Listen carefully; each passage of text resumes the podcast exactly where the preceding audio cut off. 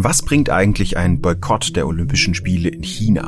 Mein Kollege Peter Sturm, Politikredakteur und Asienfachmann, sagt, von außen kann man in China praktisch nichts verändern. Wieso ist das Symbol trotzdem wichtig, dass Europa sich dem Boykott anschließt, wie es schon Australien, das Vereinigte Königreich und die USA getan haben? Und wieso laviert die grüne Außenministerin, die eigentlich für einen harten Kurs zu China steht, in dieser Frage so rum? Darüber sprechen wir heute im FAZ-Podcast für Deutschland. Wir schauen uns an, wie die ersten Auftritte von Annalena Baerbock im Ausland gelaufen sind und beschäftigen uns mit der Frage, wie sich das richtige Verhältnis zu China austarieren lässt und was eine wertegeleitete Außenpolitik ist. Damit willkommen beim FAZ-Podcast für Deutschland. Ich bin Timo Steppert. Heute ist Mittwoch, der 15. Dezember 2021. Schön, dass Sie mit dabei sind.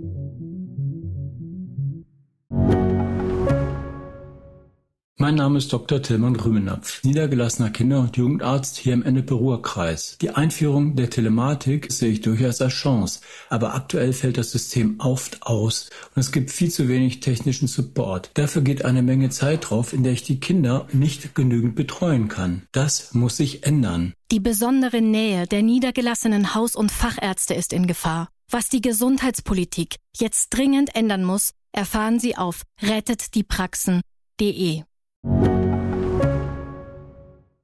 Annalena Baerbock hat vergangene Woche, wenige Stunden nachdem sie vereidigt wurde, ihre erste Dienstreise angetreten. Erst ging es nach Paris und Brüssel, dann nach Warschau und zum G7-Treffen nach Liverpool. Mein Kollege Johannes Leithäuser, FAZ-Korrespondent in Berlin, hat Baerbock begleitet. Sein Fazit fällt relativ positiv aus. Ich wollte von ihm wissen, warum. Weil ich glaube, dass die neue Ministerin sich hat nicht allzu sehr beeindrucken lassen von den Umständen, in die sie da geraten ist. Das ist ja doch ein großer Sprung, wenn man bisher immer nur Oppositionspolitik gemacht hat und zwar als Parteivorsitzende ja auch einen Referenten und ein Büro und eine Sekretärin hatte, ähm, aber jetzt natürlich erstens im gepanzerten Auto mit Personenschutz in der Welt unterwegs ist und zweitens Leute trifft, die man bisher nur aus dem Fernsehen gekannt hat und die einen auch gleich alle behelligen mit allen möglichen Anliegen, egal ob es ähm, Beistand für den Krieg in der Ukraine ist, der Stand des iranischen Atomprogramms oder andere Krisen der Welt. Es geht da ja immer sehr schnell wirklich um viel. Hm. In Paris und Brüssel war es ja noch relativ unkompliziert. In Polen hingegen äh, mit dem polnischen Außenminister Rau, der auch ähm, ja, Forderungen und Vorwürfe gegen Deutschland erhob, war das schon, schon schwieriger. Wie ist Annalena Baerbock damit umgegangen? Ich glaube, kompliziert ist es immer und überall. Nur die Themen sind andere. Aber sie müssen sich immer auseinandersetzen und den eigenen Standpunkt deutlich machen. In Paris zum Beispiel ging es darum, ob die Deutschen oder sagen wir die neue Regierung, noch präziser die Grünen und die Außenministerin, die einem politischen, sogenannten politischen Boykott der Olympischen Spiele zuneigen, die anderen Europäer davon überzeugen können. Die Franzosen waren nicht davon begeistert, denn die richten die nächsten Sommerspiele aus in Paris und möchten mit China gerne da ein freundliches Einvernehmen behalten oder jedenfalls lieber, als wir das wollen. Also Streitpunkte gibt's überall. Und ich glaube, es ist immer diplomatisches Geschick und Durchsetzungswillen verlangt. Der Fall Polen, den Sie ansprechen, da war es tatsächlich so, dass dem Vernehmen nach das Gespräch wohl sehr freundlich gewesen sein soll und der ältere Herr, Herr Rau, der gerade polnischer Außenminister ist, auch sich ganz charmant eingelassen hat, dann aber in der öffentlichen Pressekonferenz plötzlich anfing, alle möglichen bitteren Vorwürfe gegenüber Deutschland und der deutschen Regierung zu erheben. Und sie hat das elegant gemacht, indem sie weder verärgert war, noch sich davon hat beeindrucken lassen, sondern freiweg eigentlich nur ihre eigene Sicht des deutsch-polnischen Verhältnisses geschildert hat und alles, was er so ein bisschen schlecht gelaunt da vorgeführt hat, versucht hat, durch Freundlichkeit und gute Laune zu konterkarieren. Und das ist ein Ansatz, der für eine Diplomatin gar nicht so schlecht ist. Klingt ein bisschen nach dem Prinzip, was äh, zumindest wird es so kolportiert, Olaf Scholz seinen Mitarbeitern gerne sagt, wir sind nicht beleidigt, auch äh, wenn es Gründe dazu gäbe, ähm, als, als Kanzler. Das kann ich mir bei Scholz allerdings kaum vorstellen, weil der ganz oft einen ziemlich beleidigten Gesichtsausdruck hat. ähm, Sie haben ja vor Frau Baerbock auch schon den SPD-Politiker Heiko Maas als Außenminister begleitet. Was macht aus Ihrer Sicht einen guten Außenminister aus? Ich glaube, ein guter Außenminister braucht Überzeugungspersönlichkeit und einen gewinnendes Wesen. Denn Außenpolitik ist eine sehr mündliche Angelegenheit. Bei allen anderen Ministerien handeln sie aufgrund von Expertengutachten, Gesetzesvorlagen, ähm, Referentenentwürfen. Da bereiten Referenten ihnen das alles vor als Tischvorlage und wenn die Entscheidung fällt, dann muss eigentlich nur noch genickt werden. Außenpolitik ist schon anders. Da wird viel geredet und es wird viel verhandelt. Und da braucht man, glaube ich, Durchsetzungsvermögen man braucht Reaktionsschnelle und man braucht ähm, einen langen Atem. Und ich will nicht sagen, dass Heiko Maas alles das nicht gehabt hat. Ich glaube, sein, dessen größtes Manko ist gewesen, dass er eine Partei repräsentierte, die SPD, die eigentlich überhaupt keine Außenpolitik machen möchte. Und das hat man jetzt auch schon wieder gesehen. Der größte Störfeuer, was die neue grüne Außenministerin erlebt hat, kam eigentlich aus der SPD und vor allen Dingen vom SPD-Fraktionschef Mützenich. Der hatte gesagt, dass die ähm, Außenpolitik ja vor allen Dingen aus dem Kanzleramt gemacht werden würde. Ähm, wie schätzen Sie das denn ein? Wie wird sich das womöglich das Verhältnis zwischen Kanzleramt und Auswärtigem Amt einpendeln, was das betrifft? Ich glaube, dass das einfach Unfug war, diese Bemerkung von Mützenich. Viele Leute haben noch das Verhältnis im Kopf zwischen Joschka Fischer und Gerhard Schröder in der ersten rot-grünen Regierung, die dieses Land erlebt hat. Das ist 20 Jahre her. Damals hatte die SPD einen Stimmenanteil, der dreimal so groß war wie der der Grünen. Jetzt ist er nicht mal mehr doppelt so groß. Also schon die Gewichtung der Koalitionspartner hat sich stark verschoben. Das wäre mal das Erste. Zweitens, glaube ich, wird der Scholz am Anfang überhaupt keine Zeit haben für Außenpolitik. Es sieht so aus, als wollte er jetzt die Abteilungsleiter im Kanzleramt die Abteilungen für Europa und Finanzen zusammenlegen und mit einem ehemaligen Investmentbanker, Herrn Cookies, besetzen. Der wird sicherlich gute Finanzpolitik machen, aber der Europa-Abteilungsleiter, der quasi gleichzeitig mit 26 anderen Mitgliedstaaten telefonieren muss, um immer Abstimmung zu halten und ein guter Verwaltungsmensch sein muss, der wird fehlen im Kanzleramt. Also europapolitisch hat das Auswärtige Amt schon mal Chancen. Hm. Der außenpolitische Berater hat auch seine Zeit vorher im Auswärtigen Amt verbracht, also der, der jetzt ins Kanzleramt geht. Und der ist mit Frau Baerbock jetzt schon eine Woche durch die Welt gereist. Die kennen sich also schon ganz gut. Ja, gerade was die Europapolitik betrifft, will ja die äh, Ampelkoalition viel mehr europäische Positionen vertreten. Das war ja jetzt bei dem Fall China, den Sie auch angesprochen haben, eine zentrale Frage, ähm, dass man, dass einem das da gelingt, eine gemeinsame Position zu bekommen. Josep Borrell, der Außenbeauftragte der EU, hat das schon begrüßt. Liebe Annalena, herzlichen Glückwunsch ich habe mich sehr über Ihre Ambition gefreut, die EU-Außenpolitik zu stärken und unsere Werte und Interessen zupackender zu vertreten. Und ich denke, das ist sicher dringend nötig. Warum ist es jetzt im Fall des China-Boykotts, warum hat das nicht funktioniert, dass man da eine gemeinsame Position gefunden hat? Warum war es vielleicht auch von vornherein sehr schwierig? Naja, weil das sich auch so um ein Schaufensterthema handelt. Also hier geht es jetzt nicht um tatsächlich ernsthafte Sanktionen gegenüber China, so wie das zurzeit gegenüber Russland verhandelt wird oder gegenüber Belarus in den letzten Monaten beschlossen worden ist, sondern es ist ein äh, weitgehend symbolischer Akt. Denn wenn man sich ansieht, diese Winterspiele finden in wenigen Monaten statt. Die Corona-Politik in China ist so, dass da sowieso keine Lust hat hinzufahren, wenn er nicht unbedingt muss. Man wird sich nicht frei bewegen dürfen. Man muss vorher wahrscheinlich eine Quarantäne über sich ergehen lassen. Da werden sich jetzt nicht die politischen Besucher die Klinke in die Hand geben. Es geht mhm. also mehr darum, kündigt man das an, was man sowieso nicht vorhat, oder macht man es einfach nicht. Und die Franzosen, auch die Italiener, wie schon angesprochen, sind da skeptisch, weil sie halt die nächsten Olympischen Spiele ausrichten und wollen da ein wenig mehr konziliant erscheinen als andere europäische Länder. Der italienische Außenminister hat jetzt bei dem G7-Treffen am Wochenende in der kleinen Runde gesagt, naja, also einer von uns muss dahin und muss einfach diese blöde Fackel abholen. Oder die Fahne ist es, glaube ich, die ähm, dann bei den Winterspielen in Turin wieder aufgezogen werden wird. Das könnte allerdings auch der Turiner Bürgermeister machen. Hm. Vielen Dank, Herr Leithaus, für Ihre Einschätzung. Ich danke Ihnen. Menschenrechte sind Teil der grünen DNA. Das hat Annalena Baerbock immer wieder gesagt. Wie hier gut eine Woche vor der Bundestagswahl. Politik geht auch um jedes einzelne Menschenleben. Und deswegen stehen wir nicht nur hier und sagen, wir wollen diese Bundesregierung anführen für eine andere Außenpolitik, sondern auch deswegen wurden wir vor 40 Jahren gegründet als Partei der Menschenrechte, die danach schaut, wie es anderen in dieser Welt geht. Als der CDU-Kanzlerkandidat Armin Laschet im Wahlkampf für ein Weiter so in der China-Politik warb, war Annalena Baerbock empört. Ohne ein einziges Wort zu den menschen- und völkerrechtlichen Verletzungen durch China zu sagen, ohne ein einziges Wort zur Seidenstraße zu sagen, die Europa spaltet, kein einziges Wort zur Systemrivalität, das unterstreicht, der Union fehlt es nicht nur an einer klaren Außenpolitik, sondern an grundsätzlichen, an einer klaren Haltung. Es ist nicht so, dass Baerbock von ihren Positionen abgewichen wäre, seit sie Außenministerin ist, aber sie erkennt selbst, dass sie einen Rollenwechsel vollzogen hat. Natürlich ist Regierung was anderes als Opposition, weil man natürlich eine andere Rolle wahrnimmt. Mit viel Mühe haben die Grünen in den Koalitionsvertrag reinverhandelt, dass sich die Außenpolitik Deutschlands stärker an Werten orientieren soll. Was die Grünen aber auch möchten, in wichtigen Fragen eine gemeinsame Position innerhalb Europas entwickeln. Das erweist sich aber im Moment als schwierig.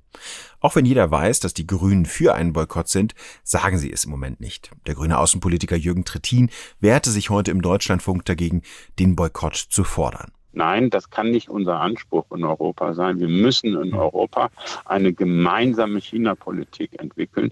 Sonst setzt sich das fort, was wir in den Jahren Merkel und übrigens auch unter Schröder hatten. Da haben die Deutschen ihre guten Geschäfte äh, mit den Chinesen gemacht. Das war dann China-Politik. Die Franzosen haben Ähnliches praktiziert und der Rest Europas hat in die Röhre geguckt und hat sich dann in Initiativen zusammengeschlossen. Bislang gibt es eben keine gemeinsame Linie. Besonders Frankreich spricht von Symbolpolitik, was den Boykott betrifft.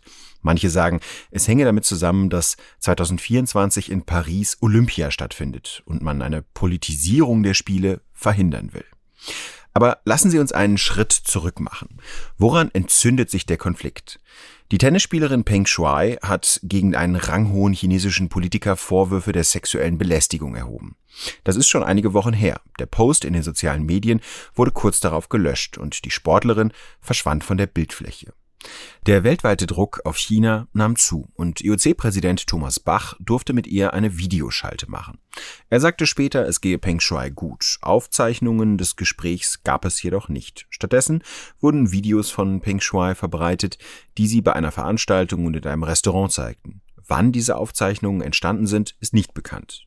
In China wird über den Fall nicht berichtet. Ist das ein exemplarisches Vorgehen, wenn es um Widerspruch gegen die Führung geht? Jein. Das wollte ich von meinem Kollegen Peter Sturm, Asienfachmann der FAZ, wissen. Es ist ein exemplarischer Fall, wenn jemand, der irgendwo in der Nähe der Macht ist, beschuldigt wird dann ja. Man kann das nicht in dem Sinne verallgemeinern, dass auf ganz unterer Ebene überhaupt nie und unter keinen Umständen Widerspruch möglich sei. Die Vorwürfe richten sich gegen Zhang Guoli, den ehemaligen Vizepremierminister. Was bringt die Kritik an Chinas Umgang mit Menschenrechten? Peter Sturm sagt, China ist groß, China ist sehr groß, sodass eine Isolierung oder irgendetwas, ein, ein, ein komplettes Abkoppeln von China politisch vollkommen unmöglich ist, undenkbar ist. Das will ja auch niemand. Und der Beweis, dass durch politisches Wohlverhalten oder durch freundlichen Dialog innere Liberalisierungen in China zustande gekommen seien, der ist bis heute nicht erbracht worden. Man hat sozusagen die Wahl zwischen Pest und Cholera. Pest ist, man äh, schluckt alles herunter, was man an eigenen Prinzipien hat. Oder Cholera, man sagt Dinge und tut Dinge und nimmt dafür den chinesischen Zorn, will heißen äh, gegebenenfalls wirtschaftliche Nachteile in Kauf. Die frühere Bundeskanzlerin ist auch zunächst mit einer anderen Haltung an China herangegangen. Also die frühe Angela Merkel zum Beispiel hat noch den Dalai Lama empfangen und äh, sich dafür wüste Beschimpfungen aus China eingehandelt. Das hat die spätere Angela Merkel dann nicht mehr gemacht. Ich glaube ihr durchaus, dass sie hinter verschlossenen Türen immer mal über das Thema Menschenrechte gesprochen hat. Aber es ist ganz offensichtlich, dass spätestens seit 2012, seit Xi Jinping in Peking an der Macht ist, sich in Sachen Liberalisierung überhaupt nichts zu Positiven und sehr viel zu Negativen verändert hat. Die Ampelkoalition will eine neue China-Strategie erarbeiten. So steht es im Koalitionsvertrag. Wie könnte dieses neue Verhältnis zu China aussehen? Das wollte ich von Heribert Dieter von der Stiftung Wissenschaft und Politik wissen. Aber zunächst, was bringt der Boykott der Olympischen Spiele im besten Fall? Im besten Fall äh, bringt er eine Umsetzung einer wertebasierten Außenpolitik. Es äh, ist natürlich gewagt, wenn man sagt, man möchte jetzt zu China die Kontakte deutlich zurückfahren. Aber die Frage, die man sich stellen muss, ähm, ist für die deutsche Politik, möchte denn Peking die ähm, Zusammenarbeit im bisherigen Maßstab aufrechterhalten oder hat sich in Peking nicht eine gravierende Verschiebung der Präferenzen ergeben, ähm, dahingehend, dass China sich vom Rest der Welt weitgehend abkoppeln möchte und nicht mehr an den Politiken Deng Xiaopings, äh, die eine Offenheit zum Weltmarkt hin zum Gegenstand hatten, festhalten möchte. Was meinen Sie damit? China schirmt sich auf seine Art und Weise ab? Äh, China, also der Generalsekretär Xi Jinping hat das äh, mehrfach verkündet, möchte autonomer werden, äh, strebt in gewissen Bereichen nach Selbstversorgung, möchte beispielsweise von der, ähm, vom Import von Halbleitern deutlich unabhängiger werden. Und das ist eine neue Politik. Die hat zwar in China eine gute Tradition, kann man sagen, eine lange Tradition. In den Kaiserreichen hat man auf Selbstversorgung genauso Wert gelegt wie unter Mao Zedong. Aber seit den frühen 80er Jahren hat der Westen angenommen, dass sich China in die internationale Arbeitsteilung einbringt, dass China äh, Werkbank der Welt sein wird und sein möchte. Und äh, dies hat sich geändert. Xi Jinping hat schon 2018 erklärt, dass er die Wirtschaftsbeziehungen zum Rest der Welt reduzieren möchte und das Ganze nochmal deutlicher gemacht in den beiden letzten Jahren, also 2020 und 2021. Äh, und China möchte weniger ähm, Handel mit dem Rest der Welt und darauf sollte der Westen äh, reagieren, sollte gewappnet sein, dass die goldenen Jahre in China vorbei sind. Das heißt aber auch, das Prinzip ähm, Wandel durch Handel, dem auch die Deutschen sehr lange gefolgt sind, Anfang war, glaube ich, schon mit der, oder wahrscheinlich sogar schon früher, aber mit der Asienstrategie von Helmut Kohl in den 90er Jahren. Das heißt, darüber Einfluss zu nehmen auf China und auch auf die Menschenrechtslage in China wird schwieriger oder ist praktisch ausgeschlossen? Ich würde sagen, es ist inzwischen ausgeschlossen. Also natürlich ist äh, das auch immer ein sehr bequemes Motto gewesen. Man hat gesagt, okay, wir wissen, wir haben es mit einem problematischen Regime zu tun, einem autoritären Regime, äh, das Menschenrechtsverletzungen begeht. Aber wir setzen nach wie vor auf den auf die Formel äh, Wandel durch Handel. Wir hoffen, dass es äh, in China Veränderungen geben wird. Nun gibt es zwar in China Veränderungen, aber nicht in die Richtung, wie man sich das versprochen hat. China wird nicht demokratischer, sondern autoritär autoritärer bis totalitärer. China unterdrückt ähm, nicht nur die Uiguren, sondern für alle Chinesinnen und Chinesen ist Meinungsfreiheit ein Fremdwort. Und ähm, Deutschland hat auf diese Veränderung in China noch keine Antwort. Wir sind natürlich auch der größte Exporteur ähm, nach Europa und zwar äh, mit großem Abstand. Also Deutschland exportiert mehr nach äh, China als die nächsten acht, einschließlich Großbritanniens Länder zusammen. Also es gibt ja schon etwas zu verlieren. Auf der anderen Seite ist es so, man soll nicht aus dem Auge verlieren, dass China zwar ein wichtiger Handelspartner ist, dass aber äh, lediglich in Anführungszeichen, es ist schon ein großer Posten, dass lediglich sieben Prozent der deutschen Exporte nach China gehen. Es gehen ähm, der Handel mit osteuropäischen Ländern ist, wenn man meinetwegen Polen und Ungarn zusammennimmt, größer ähm, als der Handel mit China. Also es äh, gibt auch eine etwas verzerrte Wahrnehmung der Bedeutung des China-Handels und diese etwas verzerrte Wahrnehmung wird auch von interessierten Akteuren geschürt. Ähm, letzten Endes ähm, steht die deutsche Politik vor der Frage, wie sie sich neu positionieren muss, nicht weil wir schlauer geworden sind, sondern weil China die Bedingungen der Zusammenarbeit verändert hat.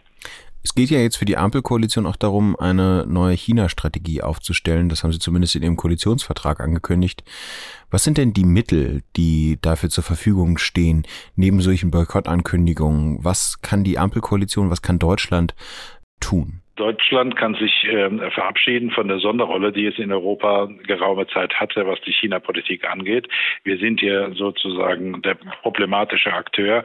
Ähm, die meisten anderen europäischen Länder haben ihre China-Politik angesichts der Veränderungen in Peking bereits äh, umgestellt, umgebaut. Äh, allen voran ähm, der französische Präsident Macron, der sehr deutlich darauf hinweist, dass es ähm, eine äh, zu den zu den äh, früheren Bedingungen, also das äh, aus die früheren Bedingungen waren charakterisiert durch das Ausblenden der Menschenrechtsverletzungen in China, dass es da keine Intensivierung der Zusammenarbeit äh, geben kann. Insofern ähm, äh, wäre es in dieser Frage sehr hilfreich, wenn sich Deutschland der französischen Position ähm, annähern würde. Auch Italien hatte nach einer kurzen Phase der, der engen Kooperation im Frühjahr 2020 äh, seine Politik schon wieder überarbeitet. Und diese neue Politik ähm, äh, kann nur dadurch geprägt sein, dass man tatsächlich die äh, Verstöße gegen das Völkerrecht, aber auch die Verstöße gegen ähm, Menschenrechte in China deutlicher benennt und im Zweifelsfall auch einmal auf ein Geschäft verzichtet, beziehungsweise ähm, nicht so äh, tut, als ob es äh, unter allen Umständen äh, anzustreben wäre, mit China enger zusammenzuarbeiten. Also Abkehr von China, das fordert der Wissenschaftler Heribert Dieter. Wertegeleitete Außenpolitik, das will die Ampelkoalition erreichen. Was genau soll das bedeuten? Darüber spreche ich mit Julia Leininger vom Deutschen Institut für Entwicklungspolitik.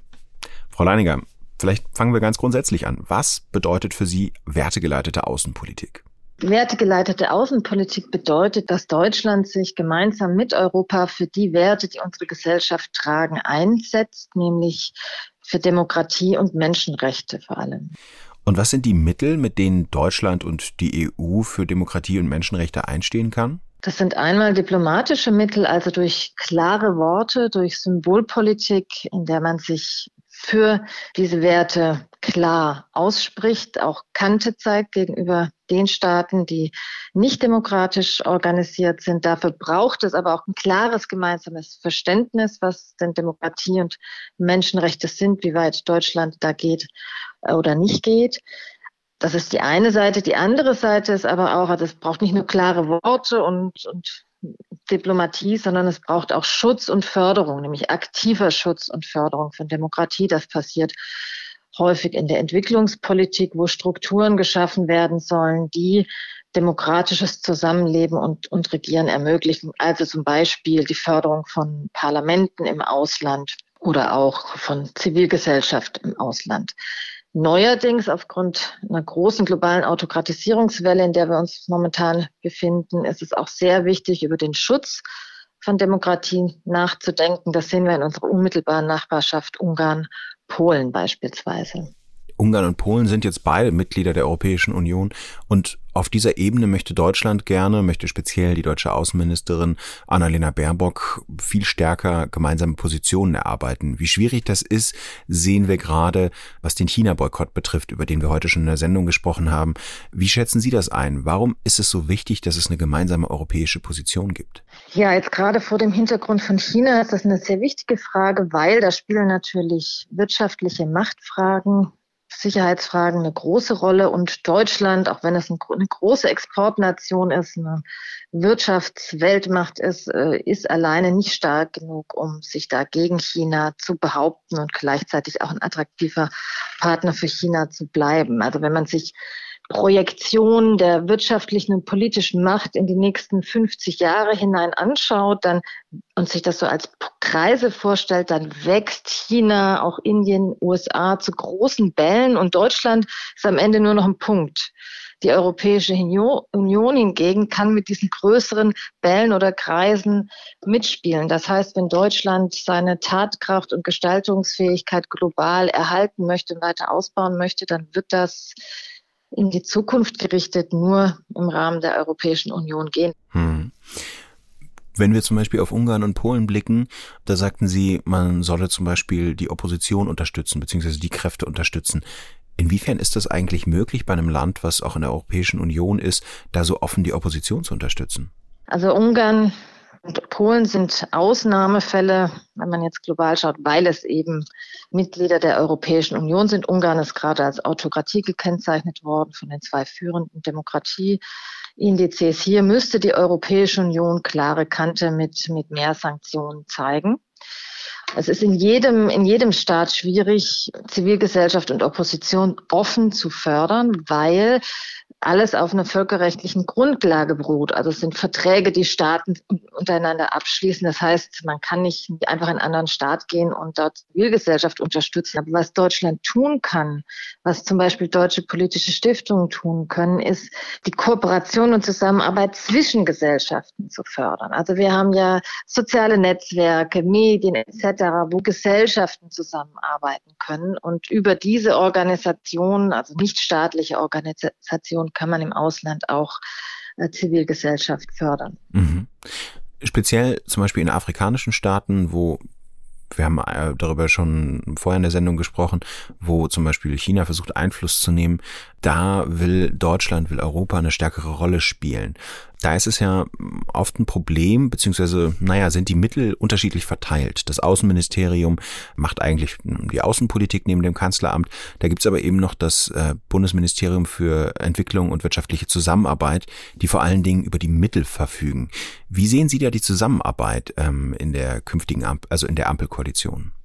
Mm, ich würde gern eingangs nochmal betonen, dass das sind natürlich die zwei Hauptspieler in, in der deutschen auswärtigen Politik. Gleichzeitig findet im Grunde kein, in keinem Ressort Politik statt, die ausschließlich deutsch und nach innen gerichtet ist. Wir haben in fast allen äh, Bundesministerien Auswärtige Politik. Also schauen wir jetzt zum Beispiel auf das Wirtschaftsministerium. Da gibt es viele internationale Klimainitiativen, die dort jetzt verantwortet werden. Wir haben ein Justizministerium, Justizkooperation nach außen. Also im Grunde gilt das für alle Ministerien und hier gibt es einen hohen Koordinationsbedarf. Und der wird äh, bislang nur bedingt eingelöst. Das braucht aber jedenfalls eine Koordination, die verbindlich ist und nicht nur eine Ansage oder eine Erklärung, ja, wir koordinieren uns schon, sondern es braucht tatsächlich eine verbindliche Koordinationsstelle sozusagen, die alle Ressorts darauf verpflichtet, sich zu koordinieren und gemeinsam Außenpolitik zu gestalten. Also entweder beim Bundeskabinett oder im Kanzleramt mit entsprechenden Rechten und Verfügungen dann ausgestattet. Sie haben von einer Autokratisierungswelle am Anfang gesprochen und auch benannt, dass die Europäische Union eigentlich als der Gegenentwurf dasteht. Steuern wir in eine Zeit, wo es mehr um, tja, soll ich sagen, mehr um Symbole geht, mehr um politisches Bekenntnis zur Demokratie, zu Menschenrechten. Also, dass wir diese, naja, manchmal unentschiedenen Haltungen. Äh, man will irgendwie doch kooperieren, man muss irgendwie miteinander klarkommen. Man sagt, es gab Gespräche, dass die zukünftig womöglich mehr der Vergangenheit angehören? Wir werden weiter kooperieren müssen. Wir werden große Fragen wie die Klimafrage nicht lösen ohne eine globale Kooperation. Und Außenpolitik findet in der multipolaren Welt, in der wir uns, uns bewegen, ja immer auf mehreren Ebenen statt. Also es ist ein Mehrebenenspiel. Aber und das ist wichtig, die Autokratisierungswelle, weil Sie jetzt die Symbolpolitik nochmal reingebracht haben, ist nicht symbolisch, die ist ganz real. Und dafür steht auch China ein Stück weit. Also die Autokratisierungswelle bedeutet, dass wir derzeit auf einem, weltweit auf einem Demokratieniveau sind, also im Jahr 2021 wie im Jahr 1989. Das bedeutet auch, wenn man dem Index von Varieties of Democracy, das ist ein Institut an der Universität Göteborg, glaubt, dass 63 Prozent der Menschen der Weltbevölkerung heute in Autokratien leben. Wenn ein starker Staat wie China ein, ein Erfolgsmodell verkauft und seine seine politische Herrschaft und seine Diktatur legitimiert über beispielsweise wirtschaftliche Erfolge, dann ist das, dann hat das eine, Vor eine Vorbildfunktion für andere Staaten in Afrika, für, für Ungarn, für Staaten und, und Autokraten oder Autokraten, die es, die es gern, Demokraten, die gern Autokraten werden wollen. Also insofern diese, diese große Strahlkraft Chinas mit dieser wirklich realen Autokratisierung, die wir beobachten, die ist gefährlich. Und das bedeutet eben nicht nur Außenpolitik, sondern das, das bedeutet auch Innenpolitik. Und Demokratie und Menschenrechtsförderung außen ist auch eine Aufgabe ähm, hier in Deutschland und in Europa. Hm. Vielen Dank Ihnen. Gerne. Für die Außenministerin Baerbock sind das verschiedene Herausforderungen. Bei der Machtverteilung in Berlin muss sie klug agieren, um Einfluss nehmen zu können. Auf europäischer Ebene muss sie Geschlossenheit erreichen und das schwierige Verhältnis zu China und zu vielen anderen autoritären Staaten klären. Gemessen wird sie dabei am hohen Anspruch, den die Grünen an sich selbst haben. Das war's für heute im FAZ-Podcast für Deutschland. Vielen Dank fürs Zuhören. Tschüss.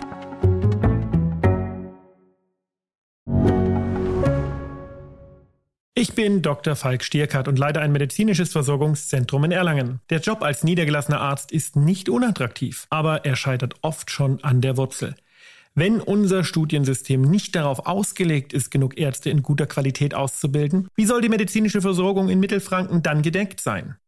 Die besondere Nähe der niedergelassenen Haus- und Fachärzte ist in Gefahr. Was die Gesundheitspolitik jetzt dringend ändern muss, erfahren Sie auf rettetdiepraxen.de.